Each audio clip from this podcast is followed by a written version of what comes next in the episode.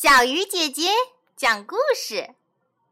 今天我们要说的故事啊，叫做《说谎的小猴子》。山羊妈妈在菜地里种了一棵桃树，秋天桃树结满了桃子，小猴子看见满树的桃子，馋的是直流口水。山羊见了，就对小猴说。拿几个尝尝吧。小猴子啊，一直吃到肚子撑得像个小鼓，才不得不从树上啊爬下来。第二天早晨醒来，小猴子回味着桃子鲜美的滋味。哎呀，小猴子伸长了脖子，使劲儿的咽着口水。他自言自语地说。能再吃一顿就好了。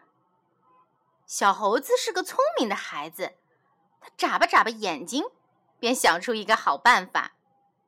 但是这不是撒谎吗？就这一次，小猴子一路念着“就这一次”，向山羊家跑去。山羊阿姨，小猴子甜甜的叫了一声。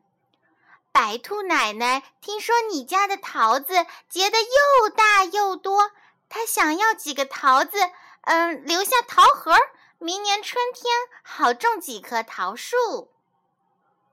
山羊阿姨听了，忙拿出一只篮子，你给它摘一篮捎去吧。小猴子摘了满满一篮，一路吃着走，他心里得意极了。等他美美的睡了一夜后，早已把就这一次的诺言忘得是一干二净。第二天，他又来到了山羊家。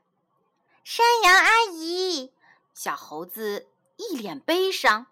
老马爷爷病了，他什么都不吃，只想吃几个桃子。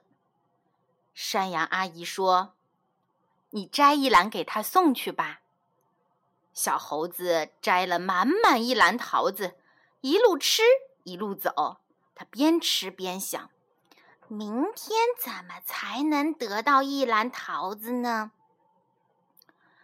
小猴很聪明，总是能想到办法。一连几天呐，他都骗到了桃子。但谎话终究会被揭穿的。没过几天。山羊阿姨在从他家到小猴家的路上，发现了好多桃核。他摇了摇头，什么都明白了。这一天，小猴子又编了一个谎话骗桃子来了。小猴子，我知道你会来的，山羊阿姨说：“我正准备给你送一袋东西去。”小猴子见他身边放着一个鼓鼓囊囊的大麻袋，以为是桃子，心里一阵欢喜。他解开一看，里面全是桃核。小猴子看着生气的山羊阿姨，羞愧的低下了头。好了，今天的故事就到这里了。祝小朋友周末愉快！我们明天见。